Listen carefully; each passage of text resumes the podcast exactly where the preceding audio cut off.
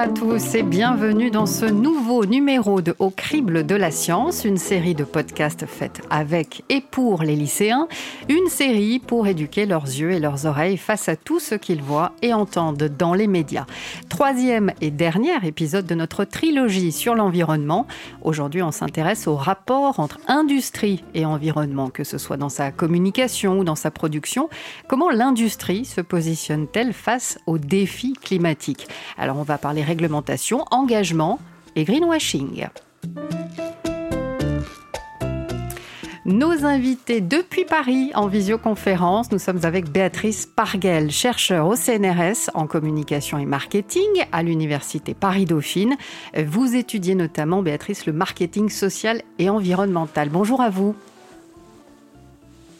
Avec nous également l'économiste de l'environnement, il y a un petit décalage, Stéphane Ambec, directeur de recherche à l'INRAE à Toulouse et professeur à la Toulouse School of Economics. Bonjour à vous. Bonjour. Et bienvenue au crible de la science, industrie, 50 nuances de vert. Moi, je me demandais, est-ce que la, réglementation que met en place, par exemple, l'Union européenne sur l'émission de carbone, euh, etc., a vraiment des impacts positifs très forts et à quelle échelle de temps? Je sais que l'humain a un grand intérêt pour l'argent.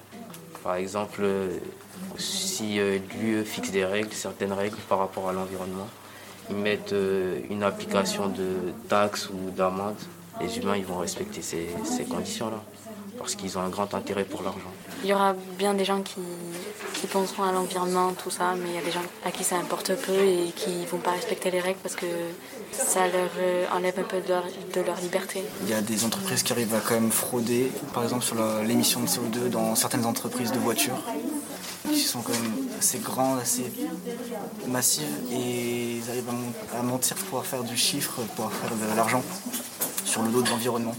Alors, ces lycéens que vous venez d'entendre, eh bien, ce sont les élèves de terminale générale du lycée Toulouse-Lautrec à Toulouse. Béatrice Parguel, les lycéens pensent qu'il faut davantage de règles, de lois pour protéger l'environnement. Est-ce qu'ils ont raison de penser cela? Parce que des lois, il y en a déjà. Alors, des, lois, il y en a déjà. Euh, et puis, il y a beaucoup de choses aussi qui sont faites directement par les industriels. Euh, pour autant, on s'aperçoit qu'il euh, y a encore des pratiques qui sont très nocives pour l'environnement. Euh, et par conséquent, euh, euh, moi je pense aussi qu'on peut, on, peut leur donner raison et se dire que des lois, il pourrait y en avoir plus. Je, pense notamment au fait qu'on était capable en 1991 de passer la loi E20 en se disant que les produits issus de l'industrie du tabac ou de l'industrie de l'alcool étaient mauvais pour la santé, donc il fallait réguler notamment leur promotion, donc notamment leur publicité. Je pense qu'il faudrait probablement réguler davantage euh, les industries pour lesquelles on sait qu'elles sont nocives, qu'elles ont des impacts négatifs euh, pour la planète. Euh, typiquement, on a eu une information la, semaine, la semaine passée sur le projet de loi du gouvernement en matière climatique. Climat et, résilience. On, aurait pu se, on, aurait pu, on aurait pu se dire que on régulait davantage la publicité pour les produits nocifs pour l'environnement. Euh, c'est dans le projet pour les, euh, les énergies fossiles, mais par exemple, c'est pas dans le projet pour tout ce qui est euh, produit type SUV, mhm. où là, on est encore en train de promouvoir une autorégulation par les industriels eux-mêmes. or, on sait que ces produits sont nocifs, donc en fait, moi, je suis assez d'accord sur le fait que quand on sait qu'un produit est très mauvais, une pratique est très mauvaise, on devrait réguler davantage. Et pour le coup, ça peut aussi être le cas pour tout ce qui est industrie de la pêche, avec des pratiques qui sont extrêmement nocives pour les populations de dauphins sur la côte atlantique. Là, le, sujet est un peu en jachère, probablement parce qu'il y a des lobbies assez actifs derrière euh, euh, la politique gouvernementale. Stéphane Beck, des lois et les règles donc pour que l'industrie pollue moins, il en existe. Béatrice Parguel vient de dire qu'il devrait quand même y en avoir plus. Est-ce que ça veut dire que celles qui existent, elles ne sont pas assez efficaces? Alors, de façon générale, c'est pas seulement des lois dans le sens où ce sont des des interdictions ou des restrictions sur les technologies utilisées, mais c'est plus la question quelles sont les politiques publiques qu'on devrait mettre en place pour favoriser la protection de l'environnement? Euh, des politiques publiques que les économistes mettent en avant, ce sont des politiques publiques incitatives qui laissent des marges de manœuvre aux entreprises pour décider quelle technologie, quelle solution pour réduire leurs impacts nocifs, leur pollution, leurs émissions de gaz à effet de serre, mais, euh, mais qui, incite, euh, qui incite à le faire. Donc, euh, un des lycéens a parlé, par exemple, a posé la question de savoir quelles sont les, les, les, politiques publiques européennes qui ont un impact sur les émissions de gaz à effet de serre. Et quelle est leur efficacité, le monde mm. Et donc, dans, moi, je pourrais citer deux politiques publiques qui ont été plutôt efficace.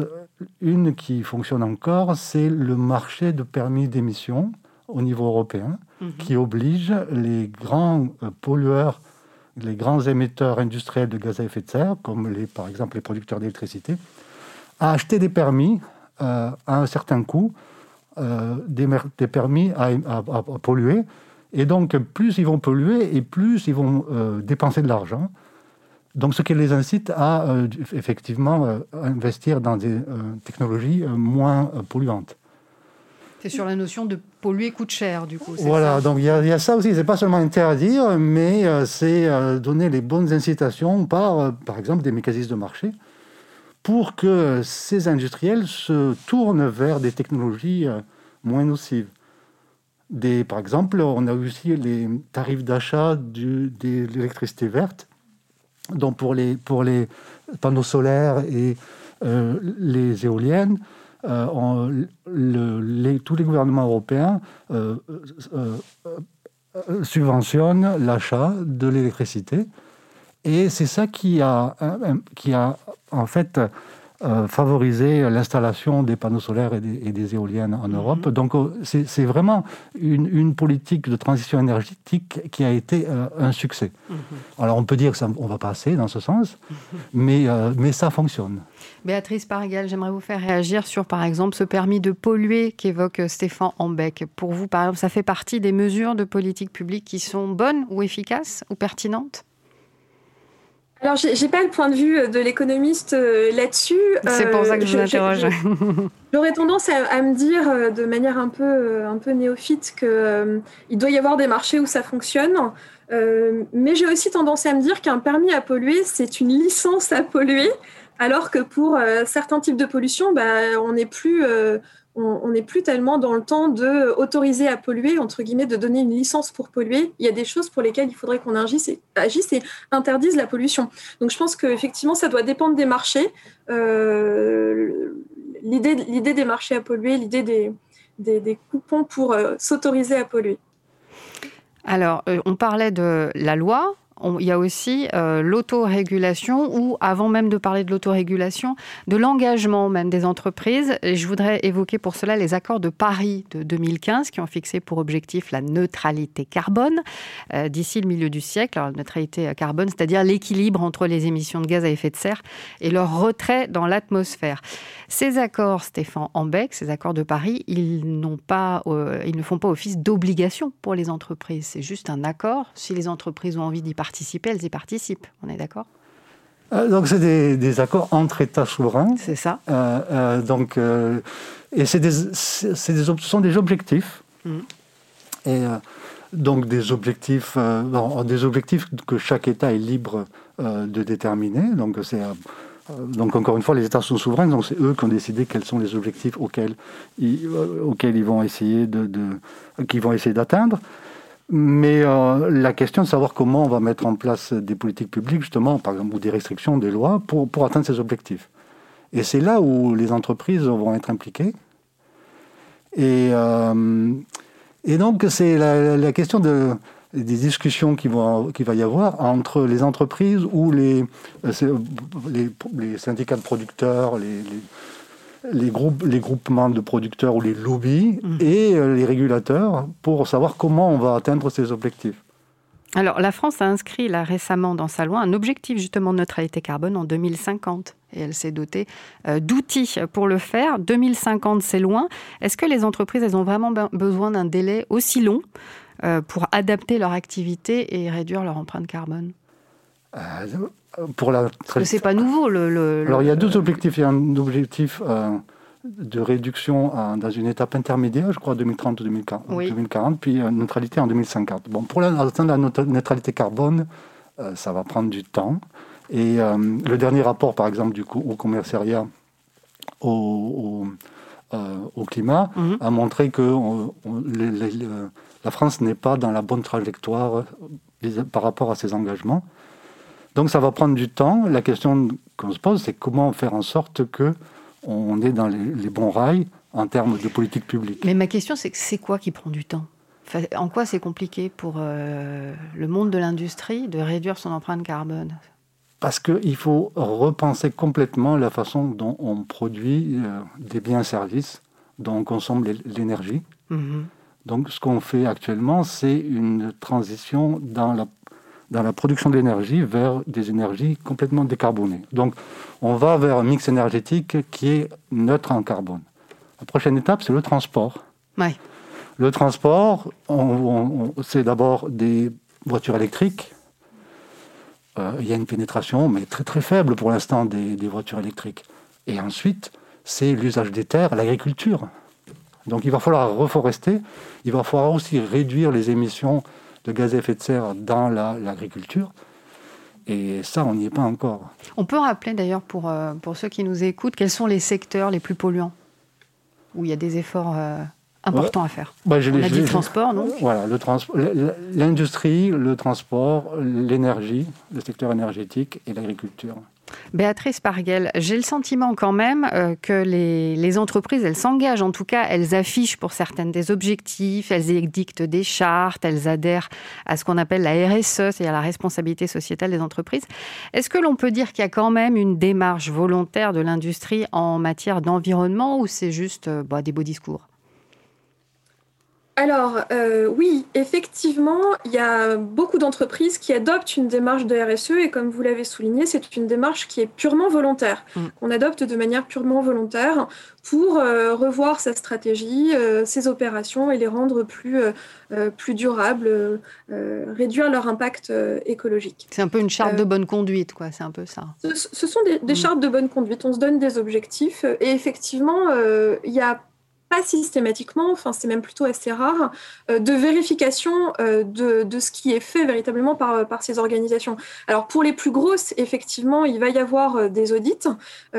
pour des entreprises qui auraient choisi des statuts particuliers comme le statut d'entreprise à mission, il va y avoir également une structure de gouvernance qui vérifie ce qui est fait. Mais pour l'immense majorité des entreprises, on n'a pas véritablement d'audit réalisé. Ça ne veut pas dire que les entreprises ne font rien, ça veut pas dire qu'elles font forcément quelque chose de bien. Donc en gros, euh, euh, là pour le coup, euh, il y a une, marge de, de, flou sur ce qui est fait concrètement. c'est peut-être aussi important de, se dire que je, pense qu'il y a vraiment beaucoup d'entreprises qui, qui, veulent bien faire véritablement et qui du coup se dotent de chartes et de codes de bonne conduite pour progresser sur le sujet. Je pense que plus les cellules un peu de RSE sont proches de la direction euh, des entreprises et siège dans les conseils d'administration, et plus ça marque un peu une volonté véritablement euh, d'avancer dans la bonne direction. Mais comme vous le dites, euh, il doit y avoir dans le lot des entreprises qui, prennent des, qui se dotent de chartes, qui se dotent de codes, mais pour autant qui ne font pas grand-chose. et on peut aussi imaginer presque un troisième cas qui serait des entreprises qui se doteraient de chartes et de codes, précisément pour faire retarder une potentielle euh, régulation euh, de leurs activités. C'est aussi un élément euh, qui est possible, qu'il est possible d'envisager. Et peut-être aussi pour faire un tout petit retour sur ce que disait mon collègue Stéphane, je pense que oui, alors 2050 c'est loin. Hmm. Mais il faut vraiment aussi avoir conscience du fait que toutes les entreprises, tous les secteurs n'ont pas la même capacité à opérer cette transition euh, écologique. Euh, c'est peut-être plus facile pour une petite entreprise ou une entreprise récente que pour un, mastodonte euh, industriel, véritablement. Et puis, bien évidemment, bah, si je suis dans l'aérien, c'est quand même très compliqué de fait, alors que si je suis sur un autre secteur, peut-être que ce sera plus facile. Donc, il y aura des secteurs pour lesquels ça prendra forcément beaucoup plus de temps et d'autres pour lesquels ça pourrait être plus rapide. Alors vous parliez de mastodonte, ça va me permettre de faire la, petite transition euh, vers euh, cette question du Dieselgate qui est évoquée par euh, l'un des lycéens qu'on entend dans, le, dans l'extrait sonore. Alors là, je me tourne à la fois vers l'économiste et la spécialiste en communication marketing. le, le Dieselgate, c'est l'illustration de quoi, selon vous? Quel impact ça a eu à la fois sur l'industrie automobile, mais aussi sur le consommateur, tout simplement? Alors, pour revenir sur cette question, il faut savoir que le Dieselgate euh, donc le scandale de Volkswagen. Oui, alors je rappelle, c'est un mensonge donc, qui a duré une petite dizaine d'années sur le taux d'oxyde de carbone des véhicules diesel, qui était manifestement 40 fois supérieur à la norme, si je ne dis pas de bêtises. Alors il y a, il y a, il y a plusieurs histoires, mais l'histoire la principale, c'est les, les, émissions d'oxyde d'azote, qui est un polluant local en fait. Mhm. Donc là, c'est pour revenir un peu sur la question de savoir quels sont les, les les, les, quand les règles sont plus efficaces que, par exemple, des permis d'émission ou des taxes, mhm. euh, quand il s'agit de la pollution locale, de la pollution de l'air, de la mauvaise qualité de l'air, mhm. par exemple les particules fines, l'oxyde d'azote, qui, qui, qui, en fait, qui a des impacts sanitaires importants, notamment dans les zones urbaines, là, la, les réglementations, euh, ce sont les bons instruments. Oui puisqu'il faut s'assurer qu'on euh, on, reste dans des limites acceptables pour, pour, la, pour la santé. Et c'est là où euh, Volkswagen a triché, c'est-à-dire qu'ils ont mis en place un, un, programmateur dans leur moteur pour essayer de, euh, de, de, contourner la réglementation. Mm-hmm. Et donc, lorsqu'il y avait des tests, le, le, moteur se comportait de façon à se respecter la norme sur le banc de test, mais sur la route, euh, donc, euh, les émissions d'oxyde d'azote n'étaient pas, euh, pas filtrées correctement. Donc là, il y a eu tromperie et les torts sont partagés, c'est-à-dire que la réglementation était mal faite, puisqu'il aurait fallu que les tests se fassent sur route. Et pas parce que vraiment la vraie vie, ça se passe sur route et la pollution, c'est pas dans les tests, les bandes de tests.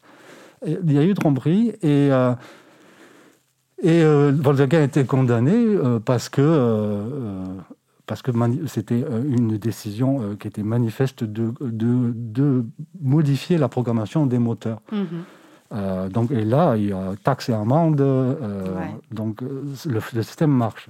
Pour, pour les émissions de gaz à effet de serre, c'est la question de la consommation des, euh, des, voitures. Ça, on va en parler tout à l'heure. Ouais, ouais, ouais. Je, je, voulais faire réagir euh, Béatrice Pariel sur cette histoire de, Dieselgate. Pour vous, donc, elle est l'illustration de quoi?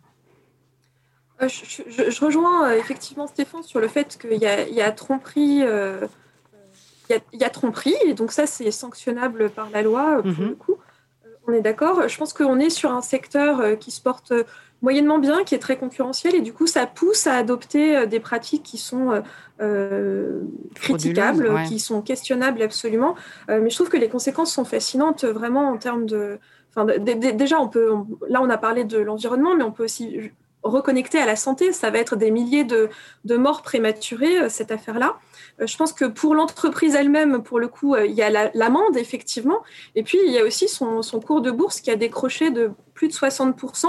Euh, et euh, cinq ans plus tard, six ans plus tard, je ne sais plus exactement, euh, on, doit avoir retrouvé un tiers de la perte de l'époque. Donc, vous hmm. voyez, c'est quand même pour le coup. Ils ont payé cher la fraude. Ouais. Hmm. Oui, et puis je pense qu'en fait, au-delà de cette entreprise-là, ça jette aussi une espèce de soupçon sur l'ensemble de l'industrie automobile. Mhm. Euh, et donc, ça vient limiter la confiance des, consommateurs. Et probablement que ça, c'est quelque chose qui, qui, se reconstruira, mais qui prendra du temps. Mhm. Donc, ça joue aussi euh, à ce niveau-là, je pense. Alors, l'environnement, on l'a compris, est un enjeu pour euh, l'industrie. Il est aussi un excellent argument marketing. Mais dans le flot de messages que le consommateur reçoit, eh bien, l'information, elle, n'est pas toujours d'un vert très très clair. Au crible de la science. Au crible de la science. Et nous sommes toujours avec Béatrice Parguel, chercheure au CNRS en communication et marketing environnemental à l'Université Paris-Dauphine, et avec Stéphane Ambec, économiste de l'environnement et directeur de recherche à l'INRAE à Toulouse. Alors, on a tous envie de consommer responsable. Le problème, c'est celui, évidemment, du choix pour beaucoup d'entre nous, comme pour les lycéens que vous allez entendre une nouvelle fois. Ce choix est souvent déterminé par les discours que l'on entend ou encore l'image que l'on se fait d'une entreprise. Est-ce que sur le plan écologique, euh, environnemental, acheter une voiture euh, électrique, c'est mieux que d'acheter une voiture euh, essence? Le mieux, ce serait électrique, mais après, je sais pas. Mais je sais, c'est, le mieux. Je sais même pas si c'est le mieux ou pas déjà. On a entendu qu'un mail, ça polluait. Moi, je l'avais lu quelque part sur Internet. Et ça t'a surpris, ça, d'ailleurs? Oui.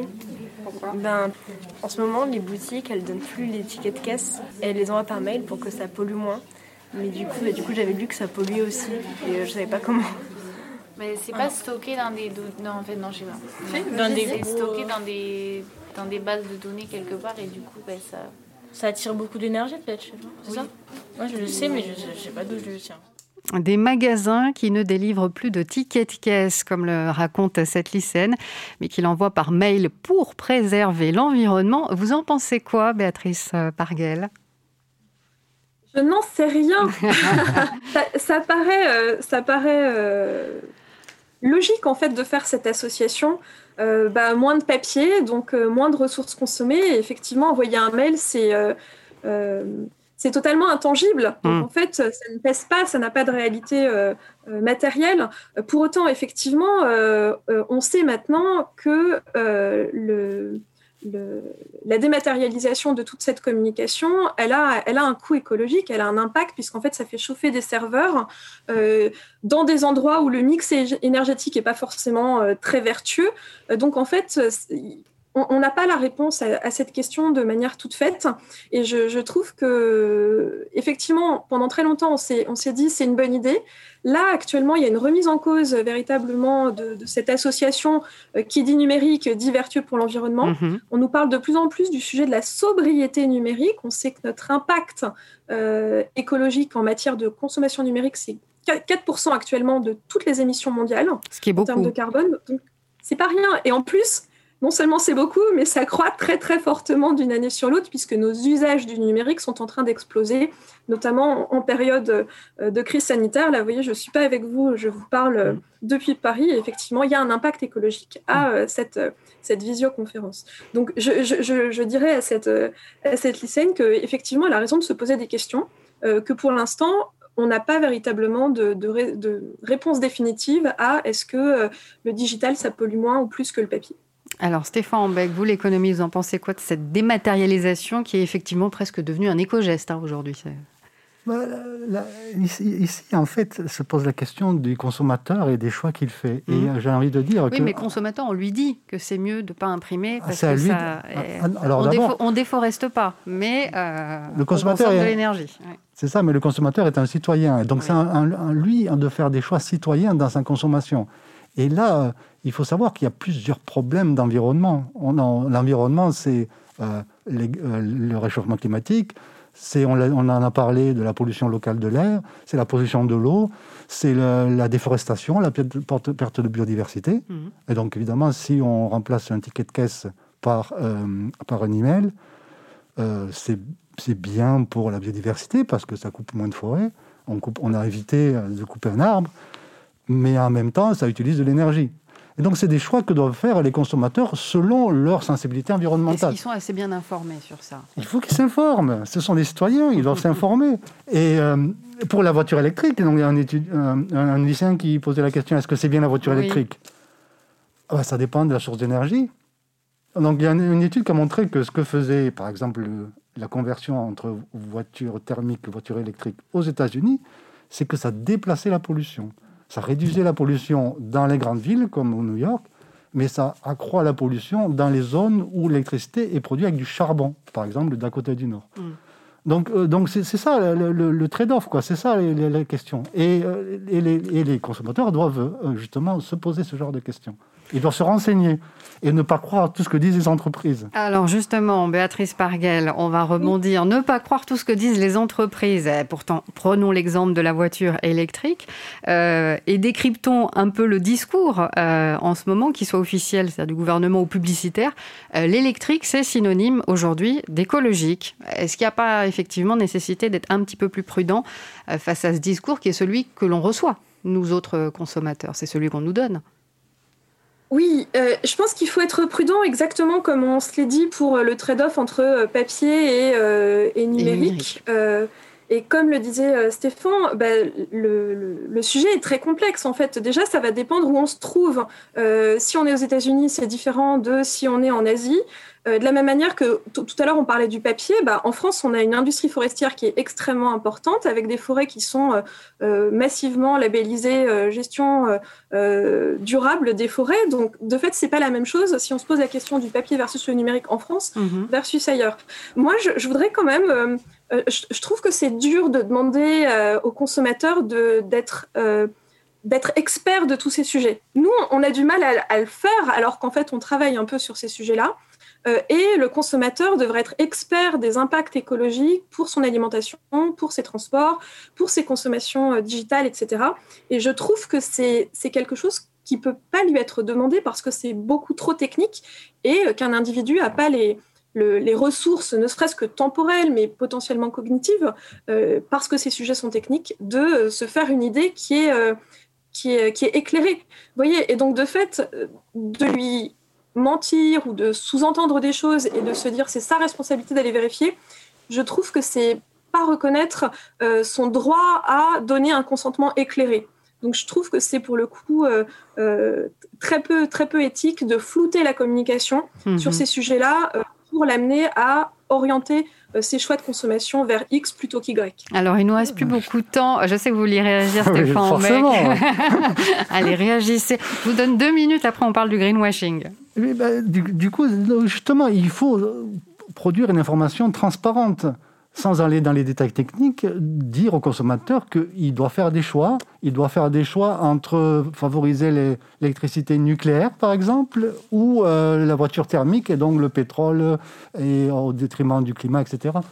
Donc euh, voilà, donc euh, il faut que les, pouvoirs publics et les, entreprises et toutes les ONG aide les consommateurs à, mieux consommer. Mhm. Alors, ce qui n'aide pas les consommateurs à mieux consommer, c'est le greenwashing, justement, euh, Béatrice Parguel.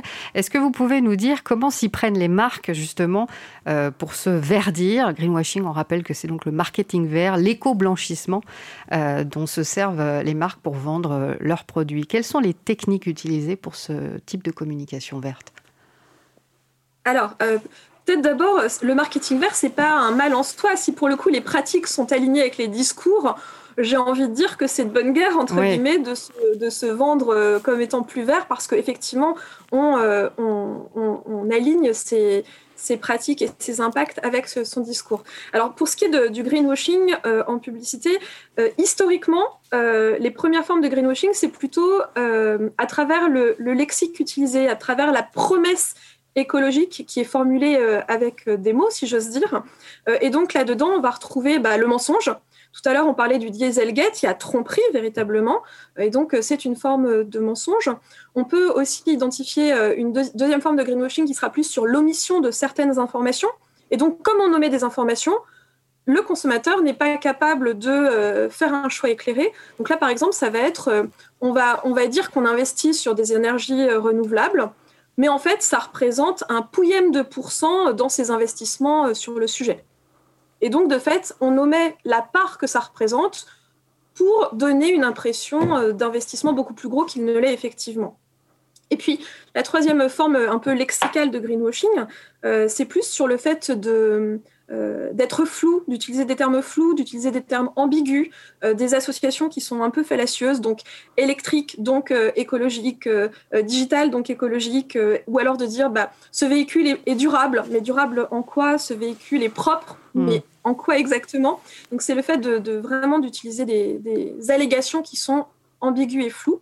Et puis en fait, il y a il y a eu euh, historiquement du coup une, autre forme de greenwashing qui s'est développée, plutôt euh, milieu des années 2000, euh, fin des années 2000, qui est ce qu'on a appelé le greenwashing d'exécution avec ma collègue Florence Benoît Moreau de Dauphine, qui travaille plutôt sur l'utilisation d'éléments graphiques qui suggèrent la nature. Donc, je vais prendre un véhicule et je vais rajouter une forêt derrière, je vais rajouter euh, euh, un hérisson, un oiseau, euh, une coccinelle. Je vais utiliser l'image de la mer, l'image d'une baleine, un ours blanc. Et tout toute cette iconographie, en fait, est représentative, effectivement, de la nature et de son respect. Et donc, de fait, vont générer une perception écologique dans la tête du consommateur. Donc là, plus, c'est ce qu'on va appeler le greenwashing d'exécution. Stéphane Beck, vous êtes d'accord Il y a un, petit besoin aussi de sincérité de la part des, entreprises, aussi, au-delà de la nécessité du consommateur d'aller aussi s'informer. C'est ça, mais là, c'est là où les pouvoirs publics ont un rôle à jouer, euh, de transparence.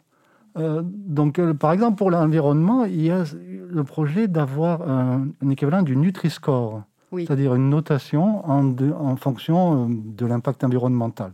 Mais là, vous voyez bien que, vu ce qu'on a évoqué, les questions qu'on a évoquées, c'est compliqué quel impact environnemental, quel usage qu'on fait, on fait du produit. Si on a une voiture diesel qui, pollue dans la campagne, c'est moins grave qu'en ville. par exemple. Donc, euh, donc c'est un problème complexe et là, il y a besoin de transparence et aussi de pédagogie. C'est ce qu'on essaye de faire dans Au crible de la science. En tout cas, avoir la curiosité, on vient de l'entendre, d'aller chercher ce qui se cache derrière les belles images et les beaux discours. Et on ne le répétera jamais assez, varier ses sources pour y voir un peu plus clair. Au crible de la science. Au crible de la science. Avant de se quitter, je vais demander à nos invités un livre, une vidéo ou un site internet que vous auriez envie de, conseiller à nos auditeurs sur ce qu'on vient d'évoquer dans cette émission. Béatrice Pariel, je commence avec vous. Oui, alors moi j'aurais voulu inviter euh, les auditeurs à, regarder un documentaire qui s'appelle L'illusion verte. Euh, c'est un documentaire qui est récent et puisqu'il date de 2018 et il porte précisément sur le sujet euh, euh, du greenwashing. Euh, ça a été tourné par un, Autrichien qui s'appelle Werner Bote. Euh, et on le trouve sur Internet pour quelques euros, moins de 3 euros je crois, et je pense que du coup ça permet de s'éduquer à la critique du discours publicitaire. C'est noté. Stéphane Ambeck. Donc là, je vais faire un peu d'autopromotion. Donc, je vais mentionner le, le, site web de l'école d'économie de Toulouse, dans lequel il y a une rubrique qui s'appelle TSI tout TSE débat, mhm. euh, que l'on alimente avec euh, des billets sur des questions environnementales. Donc, par exemple, au mois de janvier, on écrit euh, un billet qui cherchait à faire le point sur les engagements de l'Union européenne par rapport à la neutralité carbone en 2050. Ben voilà, on est pile dans le sujet. C'est noté. Merci beaucoup. Merci à tous les deux, Béatrice Pargel et Stéphane Ambec, d'avoir accepté notre invitation et un très grand merci aux élèves de terminale du lycée Toulouse-Lautrec à Toulouse pour leur enthousiaste participation. Au crible de la science continue sur le site explorer.univ-toulouse.fr où vous pouvez écouter et même réécouter ce podcast et les autres. Et vous y trouverez aussi tous les liens des références que l'on vient de citer dans cet épisode. Au crible de la science est également disponible sur la plateforme du Quai des Savoirs et sur Campus FM. Sophie Cholex et moi-même, j'ai été ravie de vous accompagner dans ce nouvel épisode de Au crible de la science, émission préparée avec Catherine Thève, à la technique Vincent Navarro et Laurent Codoul, à la réalisation Arnaud Maisonneuve, une coproduction de l'Université fédérale Toulouse-Midi-Pyrénées du Quai des Savoirs avec le soutien du ministère de la Culture en partenariat avec le rectorat de Toulouse, le CNRS, l'IRES, le Clémy et Campus FM. Gardez l'œil ouvert, l'oreille curieuse et l'esprit critique. À très bientôt.